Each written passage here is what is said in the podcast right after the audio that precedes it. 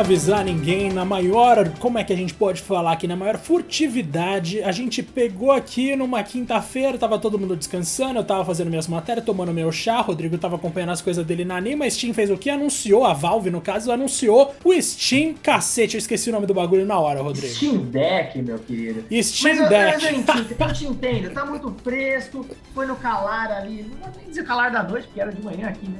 Mas você tava. Cara, pera, calma que a gente tá se adiantando demais. O que, que tá acontecendo? A gente tá ansioso, é isso? Tá chegando a vacina, Diego? Tá chegando. Pra mim, hoje é sexta-feira, a gente tá gravando numa quinta, porque eu vou. Rodrigo, você merece é essa alegria, folga. É merece. Alegria, meu querido. É muita alegria, é muita emoção, Diego.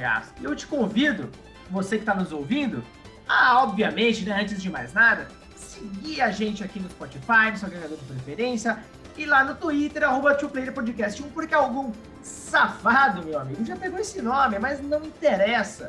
A gente continua conversando com vocês lá. Diego, já adiantou muito bem, vamos falar do nosso queridíssimo Steam Deck. Aquele que seria o Switch Killer, Diego, é isso? Ah, tá. Vai ser sim. Só que não, Mas, ó, obviamente. calma lá que eu tô botando pelo menos um pouco de fé nesse nosso queridíssimo console da Steam, porque não é um console. É um PC portátil, Rodrigo. Olha que coisa maravilhosa. A gente tem aí essa descrição que foi da própria Valve, você vai poder, inclusive, meu bom, colocar algumas coisas ali, como o nosso queridíssimo Windows. Você vai poder usar sistema operacional de terceiros, software de terceiros, ou seja, não bastasse a biblioteca completa do Steam jogável num bagulho portátil, você vai poder mexer nele como se fosse um belíssimo de um PC, com direito a teclado virtual que vai ter skin exclusiva. Olha que coisa bizarra. Rodrigo, vamos passar então aqui já pelo básico do negócio. Ah, visual, visual, meu querido. Eu vi que é um negócio todo é. pretão, uma tela grande okay. de 7 polegadas, os clássicos botões X, Y, A e B. Gostei que eles inclusive mantiveram as nomenclaturas da PlayStation R1, R2, L1 e L2. Tem Verdade, dois né? botões extras para os nossos dedos anelar e mindinho, né? Imagino. Que oh. você vai usar ali atrás, que é o R3, o R4, o L3 e o L4 você tem uma tela de LCD e tal. Mano, eu gostei. Você, você falou que você achou muito grande, né? Você vai explicar daqui a pouco, mas eu pessoalmente achei esse design bem seguro e bastante interessante, mano. Para mim, pelo menos, parece que vai funcionar muito bem. Você definiu bem, ele é seguro, não tenta reinventar a roda, faz o que tem que ser feito. Eu só achei grande porque eu reclamo isso porque eu tenho mão pequena, sou pequeno, né, pô? Eu sou pequenininho, cara, sou do time dos anões. E eu vejo que ele tem mais ou menos, se é que eu posso estar me enganando aqui, mais ou menos ali a largura do gamepad do Wii U. Uh, talvez ele seja um pouco maior, não sei. Mas do, do, que eu vi ali, eu não me lembro das medidas do controle do Wii, pra ser honesto. Mas acho que tá mais ou menos naquela pegada. Porém, eu tava vendo um vídeo, né, Diego? Porque boa parte das pessoas acabou ali estranhando, né? Acabaram estranhando a disposição dos botões, né? Porque tanto os botões quanto os dois analógicos e o direcional digital ficam todos na parte de cima, né? Naquela parte superior ali da, da do corpo do, do, aparelho. Sim. Só que, vendo o vídeo, pelo menos da, da, IGN Estados Unidos, que eles tiveram acesso em primeira mão, cara falou que no momento que ele passou a usar, tudo fluiu muito naturalmente. Ele falou que é muito confortável, muito bem construído, né? E realmente dá a entender que é um aparelho bem premium mesmo. E, bom, acho que só usando. Ele tem ainda botões ali embaixo de atalhos, especificamente um já escrito Steam, obviamente, né? Afinal de contas, a Valve é a dona da maior loja e mais popular loja digital de games para PC. E, evidentemente, estamos falando de um aparelho ali focado a rodar os jogos dessa loja, né, Diego? Mas vamos lá, continua aí para mim, por favor, as especificações desse monstrinho, meu querido. Vamos lá, meu bom. Além da tela de 7 polegadas que a gente já mencionou aqui, a gente tem ainda uma série de coisas que eu vou falar e que eu não tenho a menor ideia do que significa, Rodrigo. Resolução em 1280 por 800, 60 Hz LCD, tô lendo do jeito que tá escrito, eu nem sei o que é isso. Um AMD APU customizado com 4 núcleos, CPU de 8 threads combinado com 8 unidades de RDNA2 para GPU e 16 GB de LPDDR5 RAM. Não faço a menor ideia, mas parece que é interessante, Rodrigo. Mais Cara, forte que o Switch ele é, não é? Não, Aliás, mais forte do que o Xbox One, pelo que falaram. Não tenha dúvida. Na verdade, na verdade, se você pega e olha bem esse hardware, ele, óbvio, não tá no mesmo nível Porém, você começa a encaixar ele ali um pouco antes do PS5 e Xbox Series. Então você vê que ele já pega ali um público que está disposto ao quê? A gastar. Porque é um aparelho potente. Entretanto, ele tem uma. os preços ali interessantes, né, cara? Porque não só ele varia de acordo com o armazenamento, mas ele tem outras coisinhas más, outras cositas más, na verdade. É verdade. Vamos passar então aqui para essa parte que tem três modelos confirmados, né, Rodrigo? Que hum. são os seguintes: E vamos começar pelo mais barato, porque né, é o que talvez a gente consiga comprar no Brasil. O resto eu não vou nem tentar. Vamos Ai, lá. ai. A gente tem um Steam Deck de 64GB por 399 dólares, que tem armazenamento interno, como a gente já falou, de 64GB e uma bolsinha de transporte bonitinha. A gente tem o de 256GB, que vai custar 529 dólares, já ferrou aí. E aí a gente tem armazenamento de 256, como a gente já sabe. Eles chamam aqui de armazenamento mais rápido, embora eu não saiba muito bem o que isso quer dizer. Bolsa de transporte também e um bundle exclusivo de perfil na Steam Community. E o mais caro de todos, com meio tera, se é que essa definição existe, 512 GB, que custa 649 dólares. Rodrigo, eu chuto 10k pra gente comprar isso no Brasil. Vai ter armazenamento de 512, armazenamento mais rápido também, vidro premium anti-glare, porque né, tem que ser fancy. Tem uma bolsa de transporte exclusiva, bundle exclusivo também, e um tema exclusivo de teclado virtual, Rodrigo. Cara, interessante, interessante. Acho que são packs bem ali diferentes um do outro, a, a ponto de você ter um preço acessível. Ó, vamos lembrar aqui. Eu acho que já entrando numa discussão mais de concorrente, né, Diego? O único concorrente hoje que se assemelha a ele é o Nintendo Switch, afinal de contas, a natureza dos dois é muito parecida com um console híbrido. Apesar de, obviamente, o aparelho da Valve ter muito mais possibilidades, como a gente já falou aqui, você pode instalar outro sistema operacional, brincar e tudo mais. Mas veja bem, o modelo de entrada do, do Steam Deck custa o mesmo, aliás, custa 50 dólares a mais, perdão, do que o novo Nintendo Switch modelo OLED, né? O outro Nintendo Switch, que não tem tela OLED, está custando a partir de 299. Então, até falando de preço e tudo mais, cara, eu acho que não dá nem para colocar eles, né? Acho que eu já tiraria da reta, inclusive, essa ideia de talvez serem competidores. Porque eu acho que eles estão buscando um público diferente, né, Diego? Mas aí que vem um questionamento meu para você, o primeiro dessa, desse episódio, inclusive.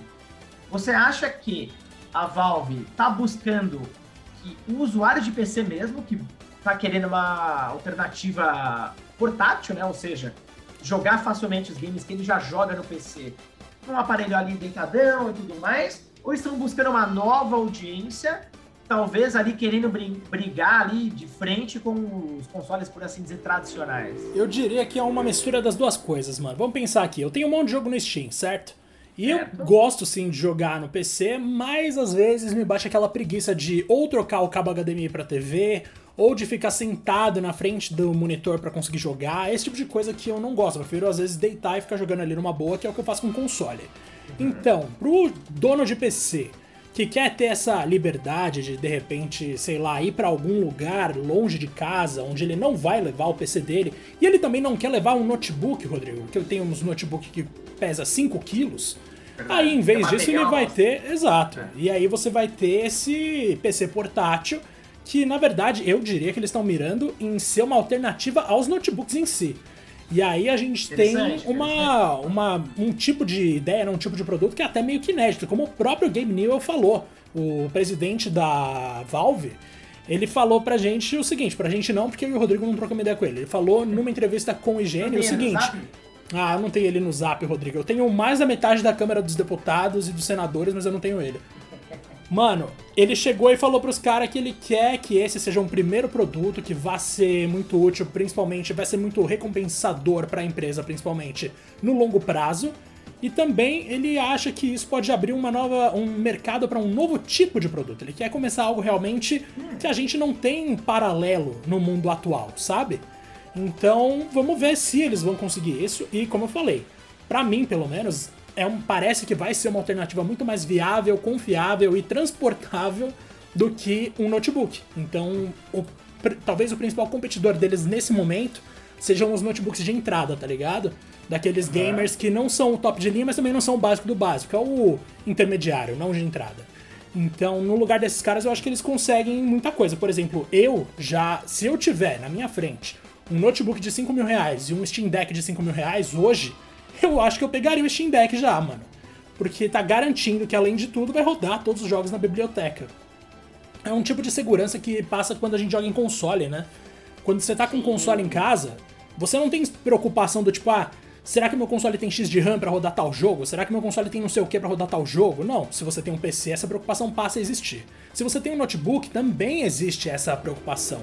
Nesse console aqui, a promessa deles é, mano, vai rodar. Ponto, tá ligado? Talvez você tenha que diminuir de high para médio ou de médio para baixo, em alguns casos até, o nível de gráfico, porque eles já mostraram que tem essa função, mas de forma alguma eu diria que é tão arriscado quanto, ou pelo menos tão trabalhoso de você manter atualizado quanto um PC ou um notebook mesmo. Então eu apostaria nesse, nessa plataforma como uma alternativa aos notebooks para quem já não gosta daquele formato de laptopzinho. Só para trabalho mesmo que eu uso aquilo, porque, Rodrigo, na vida, na vida do dia a dia eu não tô nem aí. Cara, eu achei animal esse paralelo que você traçou de notebook. Eu não tinha pensado nisso, não. E é, e é verdade mesmo. Assim, honestamente, eu não sou o cara a favor de notebook gamer. Eu acho uma perda de dinheiro absoluta. É muito caro. E com a grana que você gasta no notebook gamer, você pode montar um desktop, às vezes, sensacional, inclusive.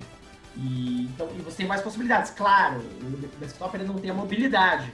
Mas eu acho que o, o custo-benefício não está lá ainda, né? E os notebooks sofrem com baterias horríveis, inclusive. Então, não sei, não sei. Imagino que as baterias, a, a duração de bateria aqui do, do, aparelho da Valve seja até superior. Uh, vale lembrar, né? Quando você compra o Steam Deck, só vem o portátil mesmo, mas o, o dock que você pode usar para conectar num monitor à parte, né? Uma TV também, por exemplo, ele vai ser vendido separadamente.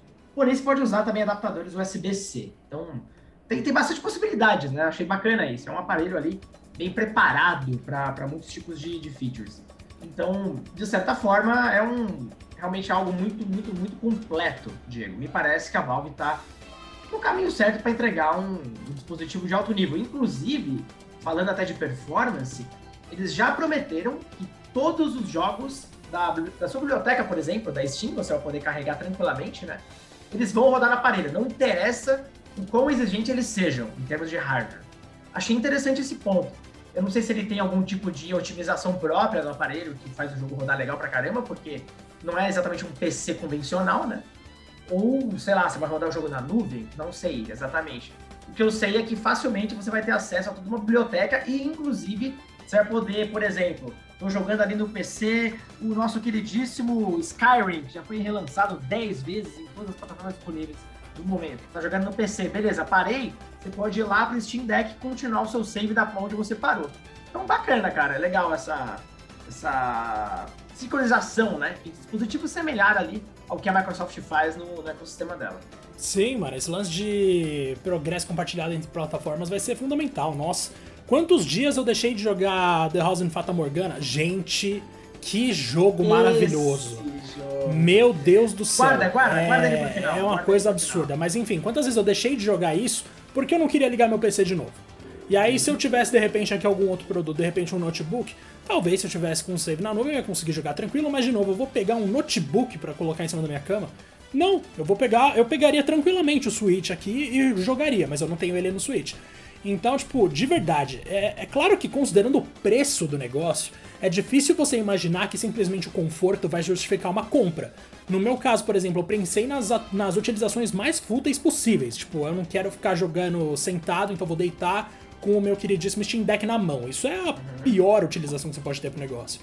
Mas mesmo assim, ainda me parece um negócio muito muito mais convidativo do que o que a gente já falou aqui dos notebooks. E, mano, eu apostaria que esses notebooks vão se ferrar por causa desse negócio se virar.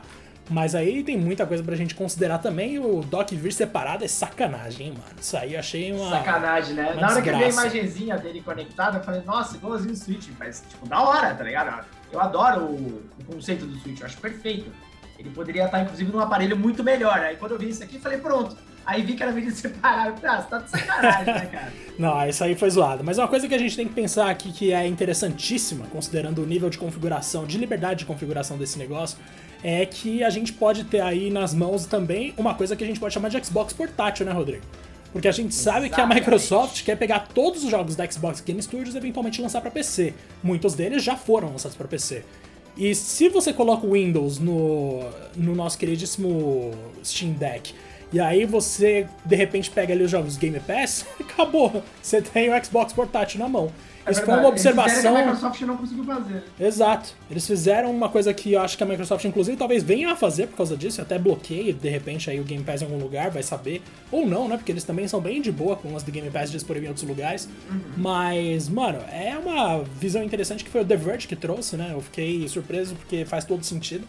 E a única coisa que, fora preço, fora o dock ser vendido separadamente, que eu vou criticar, é que, mano, apesar de todas essas qualidades que a gente citou até aqui, mano, eu. Putz, não, não sei, eu não boto fé que esse negócio vai virar, porque. Vamos pensar aqui num smartphone. Por que um smartphone tem sites que funcionam bem? Porque tem um tecladozinho ali bonitinho para você usar que não é um teclado digital. É um teclado. Bom, tecnicamente é um teclado digital, mas você não tem que clicar com uma seta para digitar, tá ligado? Por que, que teclado digital de PS4, PS5, Xbox One é uma bosta? Porque você tem que levar o cursor até a tecla e apertar X. E aí você demora mil anos para escrever um negócio.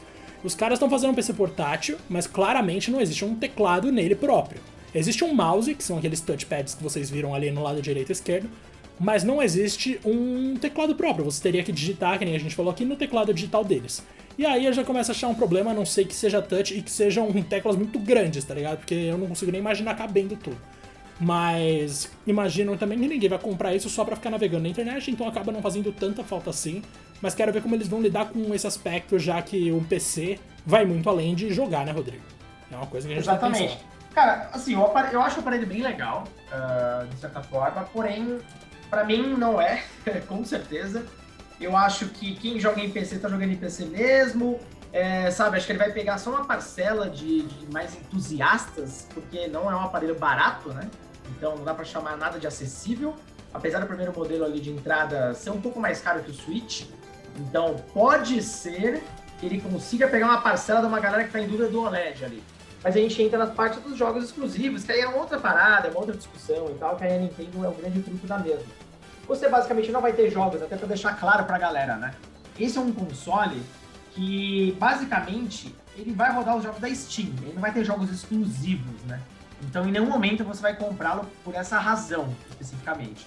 Até para deixar claro pra galera aí que, enfim, não existe nenhum plano desse tipo. Então, basicamente é, beleza, tem esse ponto da Steam, tal, tal, tal, você quer jogar de uma forma onde você carrega ele pra tudo quanto é canto, e evidentemente o computador você não vai fazer isso, cara, é para você. Simples assim.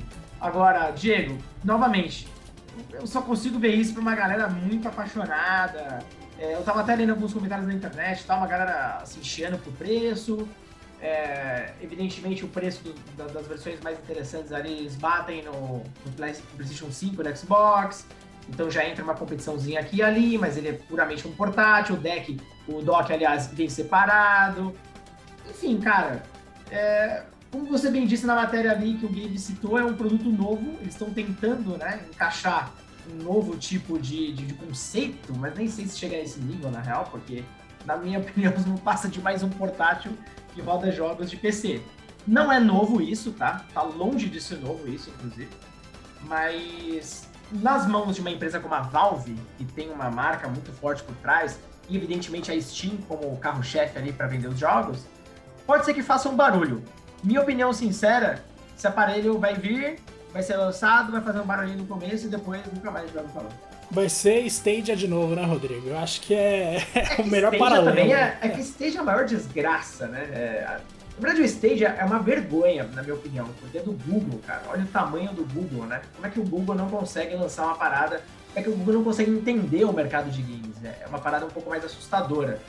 Aqui a Valve ela tá fazendo simplesmente um aparelho muito bem feitinho, né? Muito competente, que vai rodar os jogos do Steam de uma forma portátil e, e, bem satisfatória. É isso, entendeu? Não tem muito mais a acrescentar. Verdade. Uh, não, eu não consigo dizer, sabe? Ah, esse é para um público algo muito específico. Cara, não consigo chegar nesse ponto. Eu acho que você foi muito bem na sua resposta. É, talvez seja um, um adversário à altura para esses notebook gamer aí que são tudo ruim. Nossa, são péssimos, mano. Eu odeio todos. Mas beleza, Achei Rodrigo. A gente cobriu o bastante aqui. Agora chega aquele momento de fazer uma coisa que a gente não faz faz tempo, porque a gente falou de um monte de jogo nos últimos programas, velho. Então vamos fazer aqui nossa indicação do dia, cara. Já me adiantei aqui mais cedo falando de The House and Fata Morgana, então é óbvio que eu vou continuar falando ah, disso. Rodrigo, estamos falando de uma visual Isso. novel que Isso. tem algumas histórias maravilhosas, assim. Tem uma. É uma mistura, na verdade, né? Como em toda visual novel, você tem o texto, portanto você tem a história que se desenvolve objetivamente, e você tem as ilustrações, que partem de um ponto mais abstrato. No caso de The House em Fata Morgana, raramente os fundos eles são super realistas e tal. É tudo numa pegada meio, meio borrada, meio arte. Como é que a gente pode falar aqui? Talvez surrealista, não sei se é exatamente o melhor termo, mas mesmo assim é sempre uma parada mais abstrata e você vai tendo algumas impressões do tom da história de acordo com a música que tá tocando, né? Porque tem uma trilha sonora constante e também com os desenhos e os personagens, o que eles estão falando. É uma mistura de texto e imagens, como seria um quadrinho, por exemplo, tanto que visual novel, né, gente? Uhum. Mas aí que entra o negócio. As histórias são de uma de uma sutileza, de uma sensibilidade assim, que eu realmente achei impressionante, velho. Eles dão sinais aqui e ali do que você vai ver quando chegar a grande reviravolta do final. Eu sempre gosto quando fazem isso, porque essa maneira de você dar dicas de forma discreta pro leitor do que, que vai acontecer é maravilhoso, é difícil pra caramba. Eles fazem isso muito bem. A mansão, que dá nome ao jogo, né? The House em Fata Morgana. A mansão é um grande personagem do negócio, ela tem inclusive os próprios desejos que ela quer que sejam cumpridos. Ela tem uma manifestação física, digamos assim, que é a nossa queridíssima empregada, que é só chamada de maid. E, mano, é, é uma história melhor que a outra. Se eu não me engano, o jogo base, que tava na Steam por menos de 50 reais, ou pelo menos no máximo 60 reais, tem cinco histórias diferentes, eu ainda tô na terceira. E a terceira, Rodrigo, já me fez. Nossa, já me fez cogitar entrar lá e quebrar todo mundo no soco para poder salvar uma menina lá que só se ferra, velho. Tipo, tem uma personagem específica que ela faz parte de todas as fases da mansão, tá ligado? Uhum. E são muitos, assim, se eu não me engano, todos eles têm alguma relação com os personagens que a gente já viu antes. Eu ainda preciso terminar esse negócio para ter certeza. Mas ela se ferra tanto, Rodrigo, que você inevitavelmente vai querer interferir a favor da, dela em todo momento. E aí eu tô num momento agora que é uma história dela com um marido super abusivo e como foi o único dia feliz da vida deles, que é um bagulho que me quebrou inteiro, mano. Assim, é. Caramba! É, um, é uma parada muito surreal de de fofa, por causa da imagem, que eu inclusive postei no Twitter. Tem, umas, tem uns detalhezinhos assim muito. que dão aquele calor no coração, tá ligado? Uhum. E ao mesmo tempo é uma coisa muito injusta o que ela viveu e como ela é manipulada mesmo, como ela tenta se manipular até, se convencer, né? Ninguém se manipula, ela tenta se convencer de que aquela situação que ela tá vivendo é normal. Mano, é lindo assim, sério. As histórias desse jogo podem ter alguns momentos de terror, que é bastante terror japonês que a gente já conhece. Mas, mano, é. Sério, é uma. É muito delicada a maneira como eles contam. Como eles passam o que eles querem passar, assim. É muito legal. Caramba, eu tava até vendo. Porque, pô, às vezes tem esses hits, né? Essas joias que a gente fala que passam despercebidos por nós, mas quando você vai ver, é, é tipo. A, a crítica de, de público e, e, também os veículos são sempre impecáveis. E é o caso do The House de Fata Morgana. Só pra você ter uma ideia, ó eu fui buscar os ratings da Steam, né? E já no Google ele já mostra aqui. São 1.714 reviews e a nota tá 10 de 10, cara. Caraca, velho, é muito absurdo isso. Isso é raríssimo, raríssimo. É muito, muito, muito, muito, muito difícil você encontrar qualquer jogo no Steam que seja unânime, né? De certa forma. E aí na Metacritic tem uma versão que eu nem sabia que existia do Switch aparentemente ele, não sei se ele reúne mais de um jogo.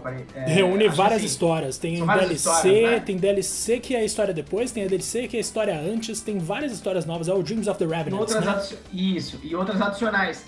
Ele, meta, a metascore dele dos sites e tal tá 98 de 100, lógico. Então, porra, olha só, cara, que coisa maluca. A não, gente é nem sabia de nada, como assim? A gente pegou isso por acaso, né, Rodrigo? A gente tava vendo a, os jogos, é. os melhores jogos do semestre, um episódio que vocês têm que ouvir, inclusive aqui do 2P. Nossa, por favor, E tá por acaso, bom, eu trombei com esse The House in Fata Morgana como o maior destaque do Steam ali em primeiro lugar pro ano de 2021. Essa versão especificamente, o Dreams of the Revenants. E eu pensei, será que é tão bom assim? Visual Novel deve ser uma bosta, não sei o que. Eu fui cheio de preconceito, mano. Comecei a jogar, já me interessei. Quando eu terminei a primeira história, eu tava rolando na cama, velho. De felicidade, assim. É. É muito, é muito bom, é muito bom. É inacreditável de bom. Sério, é. Tem gente falando, inclusive, que, tipo, é a melhor visual novel que tem no Steam. E isso já me ferrou, né, Rodrigo? Todos os tempos, não? É, de seria de todos os tempos. Então, tipo, ah. pra onde eu vou agora? Tá ligado? Ferrou. Todo, qualquer experiência que vier depois. De Fata Morgana, Diego? Pois é, Rodrigo, acho que não. Mas, mano, o que eu já joguei desse jogo, e olha que eu não devo ter jogado, se considerar DLC e tal, não devo ter jogado nem 40% do jogo. Mano, é brilhante, é brilhante. É trabalho de gênio. Isso aqui é maravilhoso. Mas manda a sua indicação, Rodrigo. Que coisa boa, cara. Ó, a minha indicação é de um jogo que eu devo terminar entre hoje e amanhã, Diego. Você não vai acreditar, mas eu devo terminar. Que é o nosso queridíssimo Dragon Quest XI. Eu já comentei dele aqui em alguns episódios uh, do, do Two-Player, mas nunca com tanto afinco assim. Cara, só que eu recomendo com ressalvas, vamos lá. É a primeira recomendação que eu faço com, com uma, um asterisco ali. É, é um jogo gostoso pra caramba de jogar. Pra quem busca um RPG japonês mais tradicionalzão, aquele foco em batalhas é, por turnos e tudo mais, isso tudo o Dragon Quest XI mantém. Ele adiciona um pouquinho, assim, bem pouco mesmo de modernidade na fórmula, um mundo um pouco mais aberto, mas você vê que são hubs, então não é exatamente aquele mundo aberto que você está acostumado nos dias de hoje. E o sistema de batalha, aparentemente, você tem uma liberdade, você pode andar e tal, mas aqui não significa porcaria nenhuma. Você pode andar, se posicionar e tal, mas não muda quase nada, tá? Uh, a história é muito legal, cara, porque ele conta a jornada de um herói que navega por eras, né? Então, você tem um mundo paralelo, inclusive, de aventuras, que aí o visual se transforma em Dragon Quest da época, tipo, 8 bits, 16 bits onde você reencontra heróis uh, de outras versões do Dragon Quest. Você conhece muito o lore, na verdade, do universo da série. Então é um ponto de partida, inclusive, muito interessante para quem nunca jogou. É, eu mesmo joguei pouquíssimos do Nintendo DS, mas nunca terminei nenhum. Dragon Quest nunca foi uma série que eu sou fã, nem nada do tipo. Mas o 11 me deixou satisfeito. Agora, o anúncio do 12, como foi, né, Diego? A gente até chegou a comentar isso entre nós dois e tal. Não sei se isso foi para algum episódio é, os caras já estão querendo mudar tudo e trazer uma história mais dark, né? Uma coisa mais. Enfim, eles querem transformar, eu acho, a série para algumas coisas mais padrão moderno. E tomara, porque algumas coisas envelheceram muito mal ali. Inclusive, é um jogo que não termina nunca, meu amigo. Eu já devo estar com umas 80, 90 horas. Toda hora que eu acho que vai terminar, ah, não sei o que, aí tem uma nova aventura, tem uma nova dungeon. Eu não aguento mais, cara. Square, eu amo o seu jogo, mas acaba com ele, pelo amor de Deus. Nossa, mano, realmente eu lembro de. Rodrigo, eu, tô, eu acompanhei toda a sua jornada em Dragon Quest. Toda. É verdade. É verdade. Você falava pra mim todo dia, eu tô jogando, hein? Hoje eu tô chegando no final. Eu juro que a primeira vez que o Rodrigo falou isso foi em maio, velho. Em maio ele falou, hoje eu vou terminar esse negócio. E desde então a gente conversou pelo menos umas 500 vezes e não teve uma vez em que ele não tava chegando no final. Não, o negócio não acaba nunca. Lógico que eu não joguei todos os dias desde então, mas é impressionante. Toda vez que eu via tipo um clima que você fala, opa, agora, agora vai, né? Aí não, tava na metade do jogo. Eu falei, meu Deus do céu. E essa da metade não é brincadeira, não. Eu realmente achava que tava no fim Nossa, mano, você tá louco. Esses jogos que não Nossa. sabem quando acabar são uma coisa complicada. Eu tô ligado que, mano, pro jogador brasileiro, infelizmente, quanto maior o jogo, melhor. Quantidade é qualidade. Infelizmente é. Por causa do, é. do preço também, né? Exato, por causa, exclusivamente por causa do preço. É só por causa do é. preço. Mas no caso dos nossos jogadores aqui do Brasil, quantidade vai ser qualidade, não tenha dúvida. Mas e, ó, se os jogos fossem mais acessíveis, eu uhum. não teria tanto pudor em criticar. Jogo gigante é um saco. Não, também, também, também. Não, concordo. Eu acho que assim, que nem você falou, tudo tem um limite também, né, cara? Chega uma hora que, pô, você tá de saco cheio, você vai cair pro próximo. E pelo menos, assim, dá pra reclamar tanto, tanto, eu tô jogando no Xbox e ele tá no Game Pass. Então tá aí uma boa oportunidade de você não ter que gastar aí, sei lá, 200, 300 reais no game em qualquer outra plataforma, né? Acho que Switch e PS4 para PS5 e aproveita aí no Game Pass, cara. Só que, Muito ó, bom. uma crítica pesada para esse jogo, eu pensava que falei, que só eu, mas eu tenho nas redes sociais e eu vi a mesma coisa. É, a versão original japonês era orquestrada, né? Uhum. Quando o jogo foi lançado no ocidente, no PS4 ainda, e apenas no PS4 naquela época, é, não era mais orquestrada, era tipo uns MIDI, tá ligado? Uma porcaria, era vergonhoso. Eu não comprei o jogo naquela época. Beleza. Aí saiu uma nova versão, que é a Definitive Edition, se não me engano que é o nome, Sim. que é justamente essa do Game Pass. E aí eles colocaram de novo a música orquestrada. Só que, cara, a música orquestrada, ela é legal, mas ao mesmo tempo é uma maldição, porque são loopings de menos de um minuto as músicas. Na verdade, muito menos, são loopings de 20 segundos. Então, você tá, por exemplo, no, no mundo aberto, né? É o mesmo looping de música de 20 segundos, tá ligado? Repetindo. Deus é me livre. Confortável, Diego. Chega uma hora, e eu já vi muita gente falando isso, eu já fiz isso. É, tira o som do jogo, fica ouvindo música, qualquer outra coisa, tá ligado? E joga. É Caraca. É impressionante. Fazia muito tempo que eu não fazia. Fazia muito tempo que eu não fazia ótimo. Eu não tomava essa decisão em qualquer jogo na minha vida, cara. Você já fez isso, inclusive, em algum jogo? Ah, em vários, né, mano? Sempre que eu tenho que fazer review de jogo ruim, eu escuto bastante pra. eu escuto bastante pra entender, assim, pra eu falar, ah, beleza, eu já entendi como funciona e paro de ouvir. Caguei. Exato.